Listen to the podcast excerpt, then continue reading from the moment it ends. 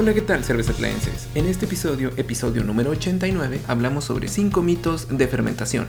Además, les traemos 8 puntos a considerar cuando compran un fermentador. Así es que, una vez más, sáquense la botanita porque aquí empieza encontrando la cerveza.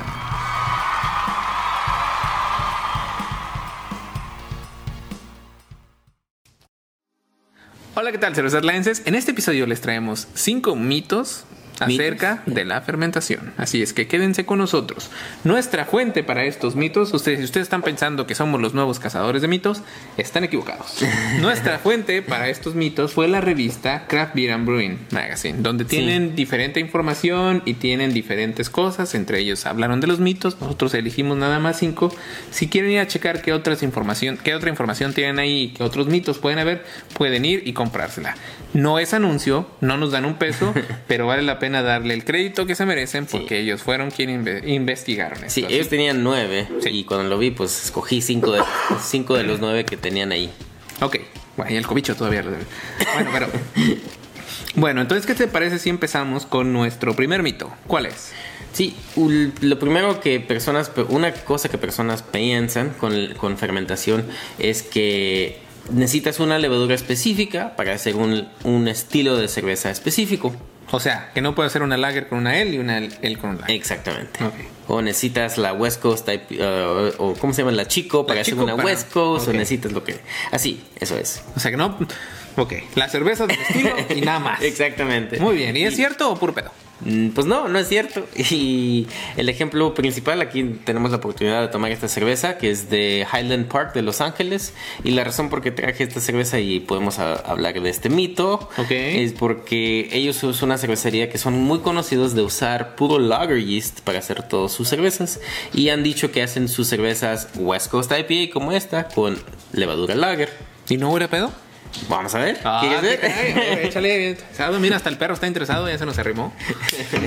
Pero hay varias eh, cervecerías que, que usan una, solamente una, una levadura para hacer casi todos sus estilos o tienen solamente dos levaduras y en general es mucho más fácil para cervecerías manejar sus levaduras porque o, o su levadura porque nomás tienen una de controlar y pueden hacer todos sus estilos y los que los están comprando pues ni, ni se notan Sí, sí, es más fácil, ¿no? Tienen menos riesgo, no hay que se les vayan a, pues no sé, a cruzar entre una y otra. Sí. Es más fácil tener una sola, una sola variedad de levadura. Bueno, pues sí huele lupulada. Entonces, pero incluso lo hemos notado cuando hemos hecho Hoppy Lagers, yo se la di a un vecino y me dijo, esto sabe una IPA. sí Entonces, pues a ver qué tal. sabe bien sabe West Coast IPA ¿Sí? No. No estoy seguro si usaron el ale en este caso o si usaron su cerveza, su levadura lager. Si le hueles el sulfuro o no, no, huele a pedo. Yo, pues, huelo más yo. cabrón. Porque también en Austin hemos notado que hay muchas cervecerías muy famosas como la, la de Pint House o la de St. Elmo que hacen sus cervezas Hazy's con la levadura Kolsch. ¿sí? Y muchas personas dicen, no, tienen que usar el London Tree o la, o la otra de, de, de- de Alchemist para hacer su cerveza Hazy. O, uh, y- pero no, no es cierto. No, no es cierto. Y ellos han, han gan- ganado muchas eh, medallas, entonces Sí. les ha ido muy bien. Entonces este mito está completamente desbaratado. Sí. No necesitan forzosamente utilizar la levadura que se recomienda para ese estilo. Pueden jugarle ahí al campeón y es que... eh, eh, todo el chiste es saber exactamente qué es lo que quieres de cada estilo, ¿no? Tú sabes que es lupulada, pues métele lúpulo, sí es lo más importante. No pues. nomás eso, pero si sabes, si sabes eso y sabes cómo funciona tu levadura que estás haciendo, puedes modificar temperaturas, puedes modificar la cantidad que le echas, puedes modificar muchas cosas para agarrar el resultado que quieres. So, es más o menos saber qué es lo que quieres y saber manejar tu levadura a, a tener esa- ese resultado, pues. Hashtag control de temperatura. bueno, ok, ¿cuál es el siguiente mito, Fernando? Ah, siguiendo con tipos de levadura, es que las levaduras, el mito es que levaduras lager prefieren temperaturas frías. Sí, yo también. Ah, es que no, de 50 para abajo y no sé qué. Incluso, incluso cuando compras levadura, eh, viene, viene El compra una levadura lager y dice, esta levadura funciona de, de ah, no sé, de, perdón, se me atrofó el gallo. El de rango. 40 a, Sí. a 50 Fahrenheit. 50, 55, algo así. Sí. Bien frío, 10 grados centígrados, una cosa así. Sí. Entonces, ¿no es cierto? Pues no, en general no. Ah, han, han hecho muchos estudios, hemos hablado de estos en el, en el pasado con el... eh, no, no sé si hicimos un episodio de, de cómo hacer una lager rápido. Y ahí hablamos que hicieron un estudio con la levadura más común de todas para lager, que es la 3470 y 3470 y lo que encontraron es que fermenta muy bien a temperaturas como mucho más alto. El rango, como tú dijiste, es que es más o menos de 50 grados Fahrenheit. Y ellos lo fermentaron a 60, 65 Fahrenheit y quedó muy bien. Es que na- nadie lo notó que era cerveza, que no era lager fermentada a temperaturas frías. Entonces, para mí no es cierto, porque generalmente una levadura lager, lo que es una levadura lager es que puede fermentar a temperaturas más frías y lo que se supone que está sacando es que da menos ésteres, da menos sabores, pero en general puedes fermentar a temperaturas poquito más altas y te da lo mismo y no notas la diferencia. Ah, interesante. pues sí. Está, está, pues sí, es muy interesante. Que ahí, ahí tengo yo la duda de si es más importante el mantener una temperatura constante. Exactamente, sí, es lo que en notaron realidad, también. cual- cuando, cuando le subes y le va. Porque yo me imagino que cuando tu, tu cerveza se saca de pedo, como uno, güey. O sea, pinche frío, pinche calor. Va uno a todo tiendas. estresado. Sí, güey. Voy aquí a las outlets. Mi suéter. Voy a las outlets de San Marcos, afuera está a más de 40 grados, me meto a una mendiga tienda y, siento que necesito un suéter, güey, y salgo con gripa. Sí. Lo mismo le pasa a la levadura, lo mismo. No, exacto, sí, Ok, tienes, tienes muy buen punto, porque sí es cierto. Entonces, lo más, lo principal, mejor es el control de temperatura, una temperatura estable, mejor que, que, casi- que, que estés cambiando de temperatura. Muy bien, muy bien. Ok, ¿qué sigue? ¿Cuál es nuestro, nuestro siguiente mito que, que vas a desbaratar en estos momentos? Otro mito que, que muchas personas tenían en el pasado es que necesitas una levadura que no es tan floculente.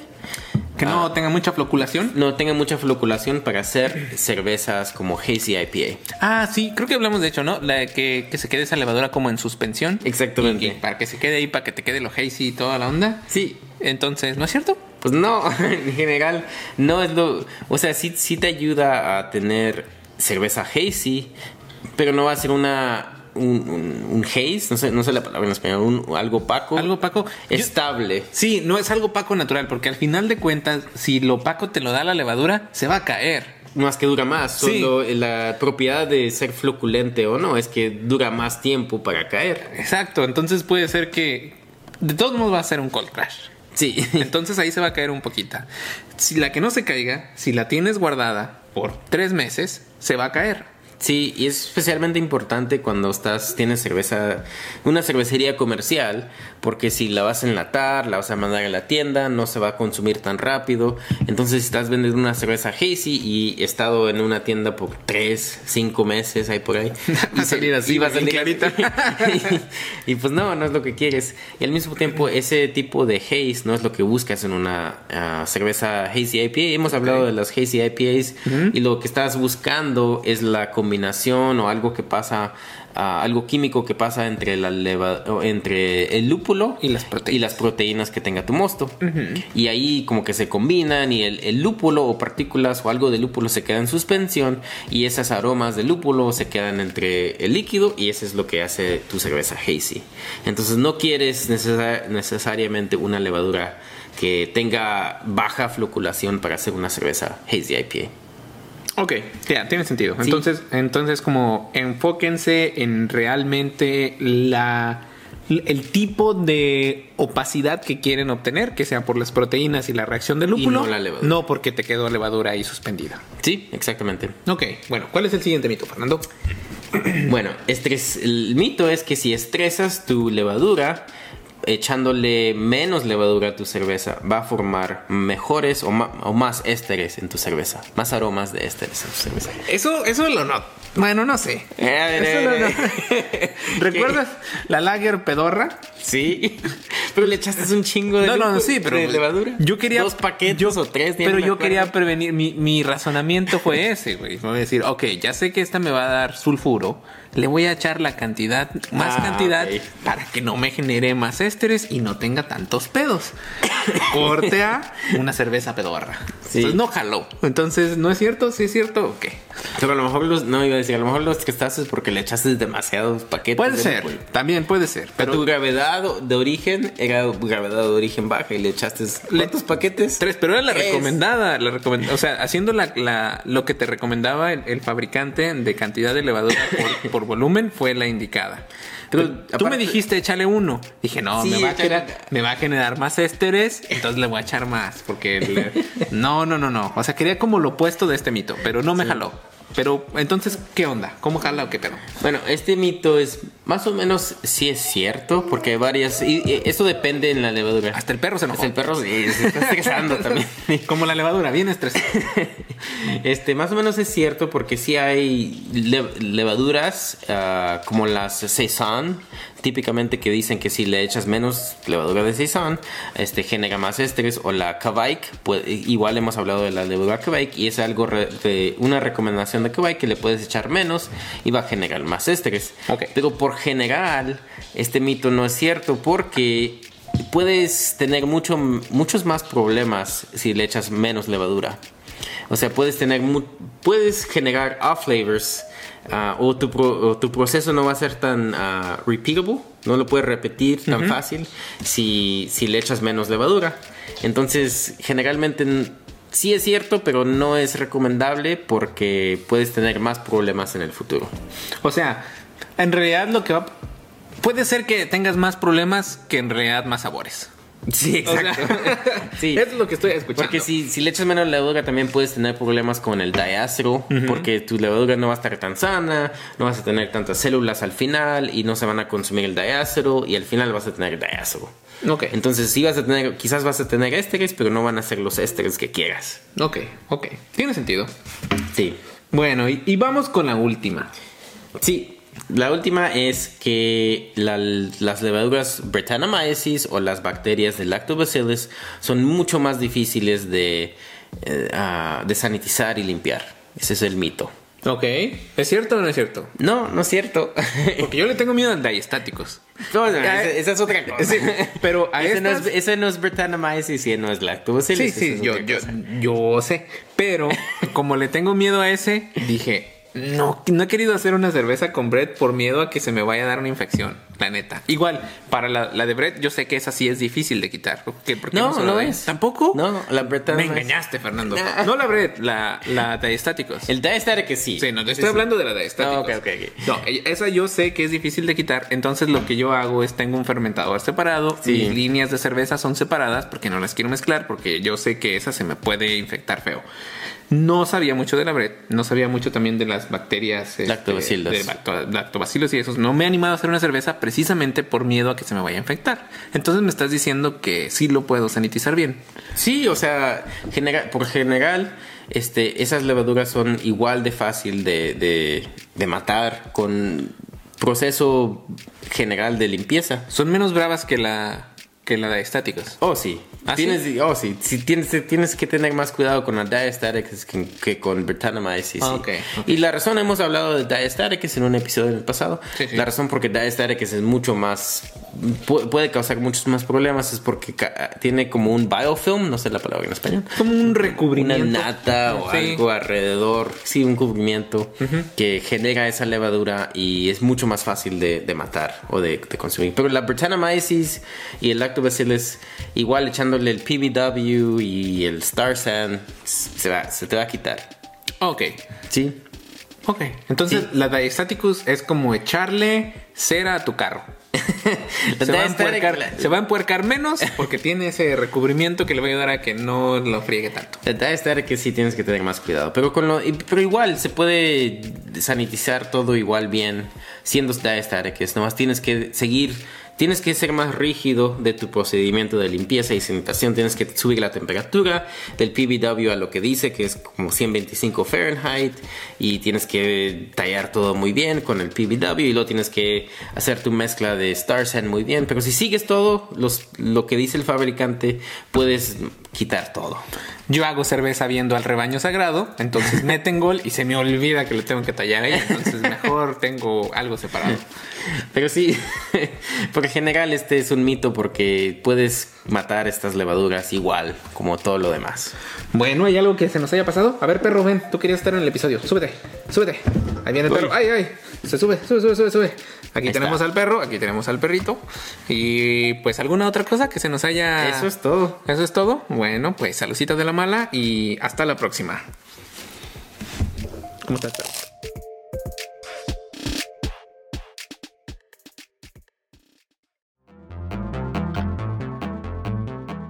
Hola, ¿qué tal? Si les está gustando el contenido de nuestro podcast y nos quieren apoyar, pueden hacerlo en nuestra página de internet cervezatlan.com, donde podrán donar utilizando el botón Cómprame una cerveza. Recuerden, cómprame una cerveza en cervezatlan.com. ¿qué tal, cervezatlenses? En este episodio vamos a traerles 8 puntos que pueden considerar en la compra de un fermentador. Así que, ¿qué te parece si empezamos con nuestro experto, el fermento, que nos va a hablar acerca de cada uno de estos puntos y por qué son importantes cuando compramos un fermentador? Como ya hemos hablado en nuestro proceso de elaboración de la cerveza, uno de los de las partes principales es la fermentación, ¿no? De ahí va a depender mucho. Yo ya me di cuenta, como dicen por ahí, experimenten en cabeza ajena, que hay que es importante dejarla descansar, el control de temperatura es importante, también el cuando le quitan el, el cono a Sí, nuestro todo. fermentador. Hay- hay muchas cosas que Sí, te- ya, ya, ya le hemos fallado en todo. Aquí son las cosas en las que nosotros consideramos que se deben de fijar cuando quieren comprar un fermentador. Así que, ¿qué te parece si empezamos, Fernando? Sí, pues hay varias opciones. Puedes empezar desde lo básico, que es una cubeta de plástico. Eh, puedes fermentar en, en esos ah, garrafones que se llaman carboys en inglés, que son de vidrio. Garrafón de agua de vidrio, tal cual. Sí, este también venden igual ese tipo de garrafón de plástico. Muy comunes en México, ahí Sí. tal cual el del agua, el de 19 litros Sí, de sí. plástico. Este, hay esos brew buckets como el de SS Brewtech, que es de acero inoxidable. Este, y te puedes subir a, fermentadores cónicos, hay cónicos de plástico, como el Firm Monster creo que se llama, hay otro como el de, el de SS Brewtech, el de el de Spike Brewing, que es un cónico que el que tengo yo. Entonces ya hay varias opciones De que gente, tienes. de gente bien.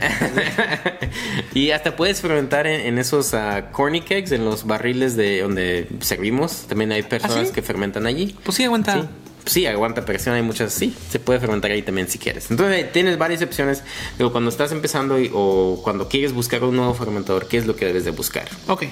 Entonces el punto número uno es la, el volumen, la capacidad que tiene ese, ese fermentador, es lo que yo pienso, porque pues quizás piensas que "Bueno, voy a hacer lotes de 5 galones, necesito un fermentador de 5 galones. Y pues no, no es cierto, ¿verdad? Pues no es cierto. en realidad tienes que tener más o menos unos 7 galones, porque tienes como un galón de, de- de- de la levadura que se va a este, eh, formar abajo del fermentador, ah, el troop quizás, este, y otro galón para lo que le llaman, no sé en, en español cómo se diga, pero es el headspace, el Sí. espacio al- arriba, porque se puede formar ese krausen, en la capita de espuma.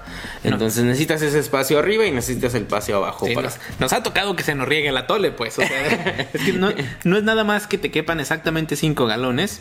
ah, sino que aparte de los 5 galones que debes de tener, pues tienes que considerar las, las pérdidas que vas a tener. Si al final quieres 5 galones, debes de considerar las pérdidas que vas a tener. Sí. Y aparte, Pues pues vas a fermentar más o menos unos 6 galones. Sí, o más cinco- o menos. sin- casi 6. sí, generalmente cuando nosotros hacemos cerveza, queremos 5 galones, hacemos 6. Sí. Y perdemos un, un galón entre Con lo- el lúpulo, el Eh, true. lo que Hay muchas, muchas pérdidas. Y aparte, dependiendo de qué tipo de levadura utilices y si tu levadura es muy activa, pues se nos puede chorrear el atole. ¿no? Sí. Nos ha pasado sobre todo en las cervezas belgas, Sí. que dice se nos chorrea el atole y Sí. un cochinero por todos lados. Entonces lo principal es, es tu volumen. Si quieres Ok. hacer lotes de 5 galones, necesitas más de 5 galones. Más de 5 galones. Muy bien. ¿Qué dirías? ¿Un galón arriba? Unos dos. ¿Dos galones arriba? Ok. Sí. Vientos. Ah, bueno, el segundo es el material, qué tan ah, durable se dice, durability, sí. ¿Qué tanto va a aguantar? ¿Qué Sí, tanto va a aguantar? Este, si se puede romper fácilmente, entre- como el ah, vidrio, si es un garrafón de vidrio, pues quizás no es tan seguro porque se puede romper si le das una, un- un- si te pega en un rincón o algo, ya. se- También pesados, güey. Se y te vaya pesado, se te resbale o algo así.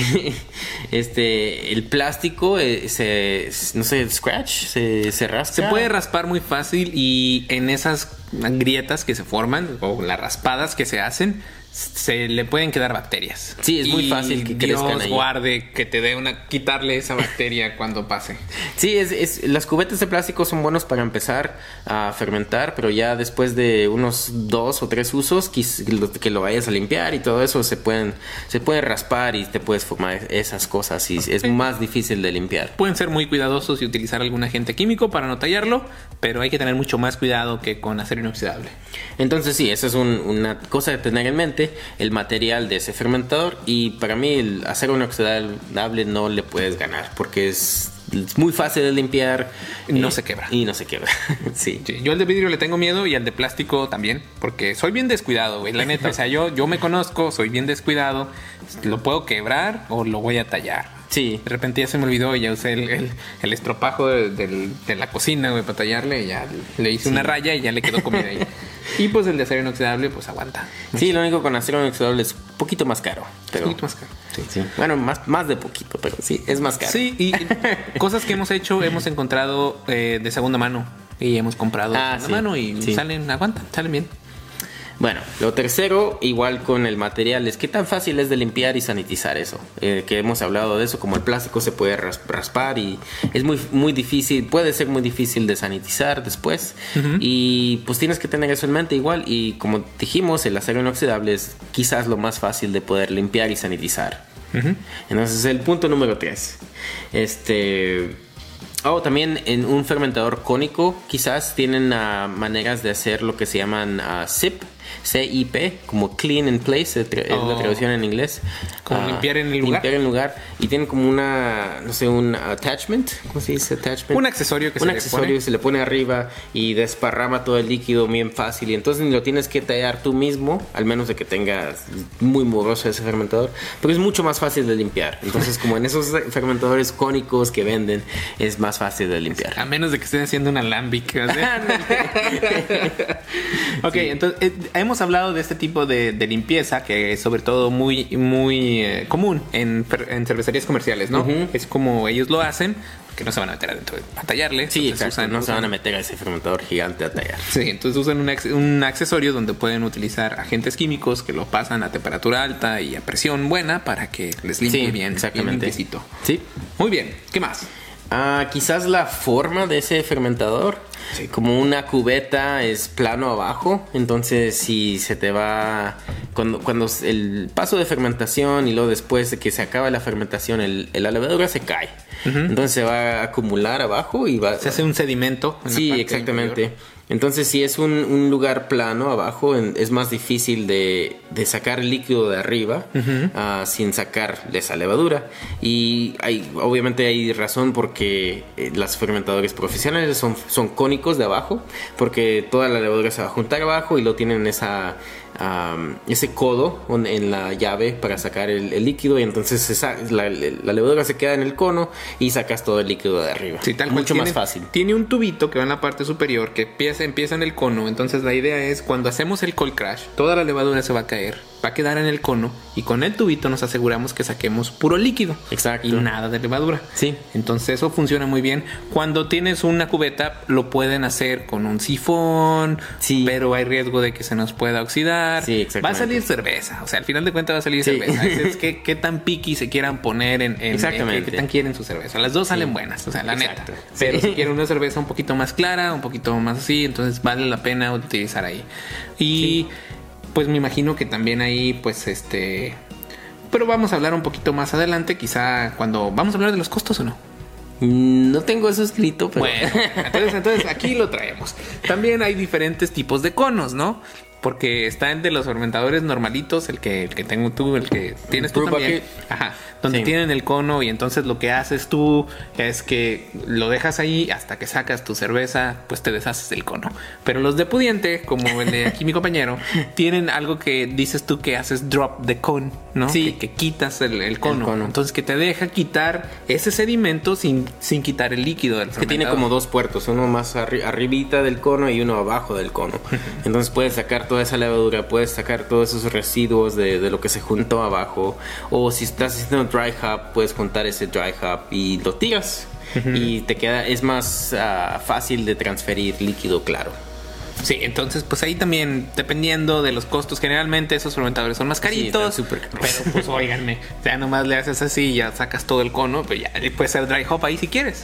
sí, exactamente. Bueno, pues está, está muy bien. muy bien. ¿Qué seguimos, Fernando? Bueno, este, ¿qué tipo de control de temperatura te ofrece ese fermentador que estés buscando? Porque obviamente es, es muy muy importante de controlar tu, tu temperatura durante la fermentación. Oye, Fernando, pero ¿en qué influye o por qué unos, unos fermentadores son mejores que otros para el control de temperatura? ¿Por qué? Sí. pues de- de eso también puede depender en, en la- en el material. Unos materiales son más, ah, no sé la palabra en español, pero es permeable de, de temperatura, que es el de... Unos dejan conducir la temperatura mejor, Sí, mejor otros, que otros. otros la aíslan un poquito más. El plástico es más difícil, ¿no? El- Sí, el- exactamente. El, Sí. el metal, pues obviamente más fácil. Sí, eh, principalmente es eso. Pero aparte de eso, de- hablando de control de temperatura, es que de, de qué te ofrecen. Hay, hay algunos fermentadores que tienen como las serpin- de acero inoxidable, que puedes correr líquido frío, pues será agua fría o será el glicol, para enfriar o para controlar la temperatura. Y esa serpentina va dentro del fermentador. Exactamente, tiene contacto con el líquido que se va fermentando, con la cerveza. Es la mejor forma de poder controlar la temperatura, ¿no? Sí, exactamente. Y hablando de esto, pues ahí, puedes empezar con cubetas o puedes empezar con, con el brew bucket que tenemos, que no necesariamente hay accesorios que puedes comprar, pero puedes empezar sin el accesorio de la serpentina y tú lo fermentas como en tu keezer, que lo conviertes en tu fermentador. ¿no? Ya no, ya ahora tengo un refri chiquito. Entonces, bueno, pero de todas maneras, es un refri, mueves tu, tu fermentador ahí adentro y controlas la temperatura entre ese refrigerador. Entonces puedes hacer eso también. Am, lo único que tienes que tener en mente hablando de esto es el, el- el tamaño de tu fermentador, porque es fácil mover un, un lote de 5 galones en un fermentador de 5 galones, pero si quieres hacer lotes de, de 10 galones, Fácil si estás mamados como tú. pero yo con estas cañas, no, sí lo batallo, sí lo batallo. no, pero si, si tienes un lote de, de, de 10 galones, ¿cómo vas a mover eso? Te vas a- Con el favor de Dios. así. es algo que tienes que tener en mente cómo lo vas a, a controlar tu temperatura, porque si lo vas tienes que mover en una, un refri sacar y mover, y son 10 galones, no hombre, Sí, vas sí, a es difícil. lastimar tu espalda, Cinco te va a dar galones una para- hernia. Cinco galones para un debilucho como yo es, es, es, es difícil, es difícil. Bueno, 5 galones aunque sea es manejable, se puede hacer. Para ti. 10, Pero, no sé. No, sí, sí, está complicado. Esa parte. Sí, el moverlo dentro, fuera. Por es la misma razón por la cual yo me compré un refrigerador. Porque si lo dejo adentro de mi congelador, tengo que levantar todo ese cochinero, Sí. ponerlo dentro del congelador y dejar ahí que se ponga. Si lo tengo en el refri, pues abro la puerta y ya. Sí. Bueno, esa es, esa es otra, otra parte muy, muy importante. Otra, hablando de temperatura, una de las cosas que he visto también es que, sobre todo en los fermentadores como ese que tenemos de acero inoxidable, tienes que poner, si tienes un control de temperatura con un refri o otra cosa, tienes que poner el tal cual, ¿La la, sonda? la sonda la tienes que poner en la parte exterior. Entonces Sí. no vas a estar midiendo pues en realidad afuera del fermentador, no adentro. Lo que yo he visto que algunas personas hacen es se compran un aditamento que es tal cual como una probeta o algo, Sí. le abren un, le hacen un hoyo, le ponen unos empaques para que no tire nada de líquido y le meten la probeta para que quede igual por fuera. Pero Pero, está a- adentro, en en el centro del Sí. del fermentador, que también he visto y pues jala, jala bien, Sí. pero pues sí es más complicado. Sí, hay, hay opciones. para El de eso. pudiente, como el de mi compa, nomás hace mucho ruido porque su máquina de glycol es bien enfadosa. Sí, es como un aire, aire acondicionado. Sí. Es súper, sí, hace mucho ruido. Pero pues controla como campeón. bueno, nos seguimos al, siguiente, que es la válvula del fermentador y el, codo para sacar el líquido. Que a mí se me hace importante porque pues la válvula nos ayuda a mover el líquido mucho más fácil. Y el codo, que, muchos de los fermentadores ahora tienen, este, ayudan a sacar, puedes sacar más mosto, lo puedes mover, lo puedes girar para que, por, por ejemplo, si estás haciendo una cerveza que tiene mucho, mucho lúpulo o algo, y si lo tienes apuntado hacia abajo, entonces va, puede jalar más lúpulo y se te va a tapar tu, barril. Y si lo puedes girar, pues puedes sacar, eh, lo puedes mover, modificar para sacar líquido claro, pues. Ok. Cuando dices válvula, ¿a qué te refieres? ¿Qué válvula? Pues la llave. Ah, oh, la, llave la, llave de, la llave para tirar. Ok. Sí. Porque ahí yo también, bueno, hablando de válvulas, eh, hay, algunos aditamentos que venden para diferentes fermentadores donde te dejan conectar los, los, las, los, ¿qué entradas? ¿Postes? ¿Cómo se llama? Tienen postes para poder conectar gas. Ah, ok. Que lo puedes utilizar. Que yo tengo uno para mi fermentador y es muy bueno porque por ahí le, pongo una manguerita y en lugar de ponerle el, tapón de exclusa de aire, le pongo la manguerita a un líquido, a un vasito que tengo ahí con. Pues en caso que se vaya a desparramar. Que se desparrame o lo que sea. Pero aunque no se desparrame, aunque sepa que no se va a desparramar, me gusta utilizarlo porque cuando hago mi transferencia le puedo poner CO2 sí. y me ayuda a que saque todo más rápido. Sí, ese es el punto, punto último. Ah, qué caray. bueno, ahorita llegamos a ese, pero me confundí con la válvula. Pero válvula estamos hablando acerca de la llave y el mecanismo que te da para poder sacar nuestro mosto. Líquido más claro. nuestra cerveza ya fermentada, porque en ese punto ya no es mosto. Sí, exacto. Bueno. Ok. Bueno, el siguiente punto era las opciones de seguridad. Ok. Este, como qué tanta presión puede sostener ese, ese fermentador que, tiene la, ah, como en, fermentador como el cónico que tengo. A veces muchos tienen como las rueditas para poder mover el, fermentador pero después de ciertos volúmenes pues tienes que tener más cuidado y tienes tienen que tener como una no sé cómo se diga pero es como un pedazo de metal que junta las piernas para que no se vayan a mover. Algo para estabilizarlo para que no se nos vaya tienes que tener todo eso en mente, eh, puntos de seguridad para ese fermentador, especialmente con volumen más, volúmenes más altos. este, y la presión, si tienen esa válvula de presión, la PRV valve, la que ayuda por en caso que se, se tape algo y se vaya formando, porque obviamente durante fermentación se va formando CO2 y se puede generar presión en, esa, en ese fermentador y si no tienes una válvula que puede sacar ese, ese gas, te va a tronar. Sí, va a ser una bomba. Una bomba. puntos de seguridad. Tienen que, tener, tienen que buscarle a ver qué, qué tiene ese fermentador. Sí, o sea, mientras más seguridad tenga, más le pueden hacer al flojonazo y, no preocuparse por eso. Mientras menos puntos de seguridad tengan, nada más hay que tener muchísimo más cuidado. Es lo único. O sea, ustedes pueden hacer cerveza como ustedes quieran y si les sale buena. Como si tienen una cubeta con una tapadera, lo mínimo que tienen que tener es un agujero para ponerle ese excluso de aire. Pero si no tienen nada, si le van a poner la tapadera, les va a explotar esa cubeta. O si usan el de vidrio, pues cuidado cuando lo muevan. Sí. O no les vaya a salir una hernia, o no les vaya a tronar. Incluso el de SS Brutec puede tronar con esa cosa que le compré que puede poner ahí. Sí, exacto. Tiene un mecanismo de, de... El PRV. Sí, tiene un mecanismo para que si pasa de cierta presión se bote algo y empiece a salir. Exacto. Pero pues si compran el, chino, pues a lo mejor no lo tienen. Bueno, y lo último que podemos notar es algo que estabas hablando ahorita, es de este, transferencias cerradas, porque es muy importante especialmente cuando estás haciendo cervezas que, que se pueden oxidar mucho más fáciles, como las nipas y, y casi cualquier cerveza cualquier cerveza en general, porque muchas, muchas veces no, lo notamos y lo notamos más fácil con, con cervezas que tienen lúpulo, porque el lúpulo se oxida más fácil.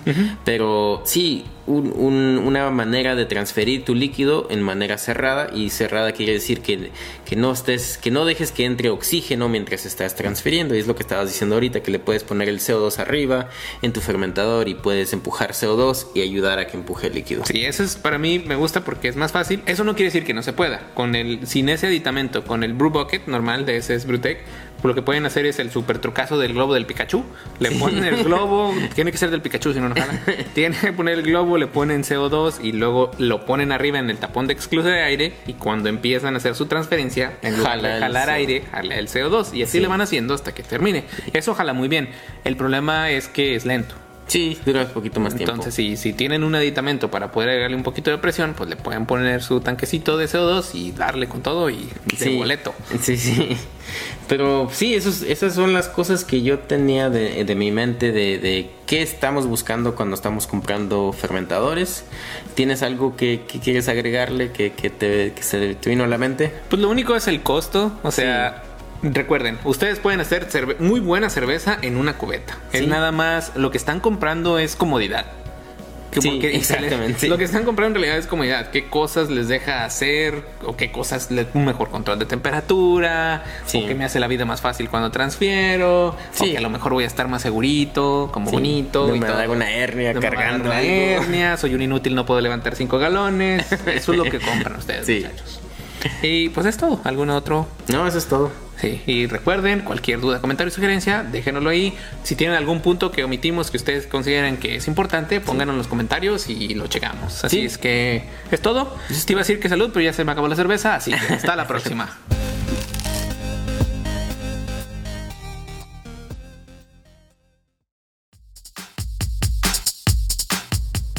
¿Les gustaría aprender más sobre el proceso de elaboración de la cerveza de forma más visual? Pues es fácil. Vayan a YouTube y busquen el canal de Cervezatlán, donde podrán encontrar diferentes tutoriales y experimentos. Recuerden, YouTube Cervezatlán.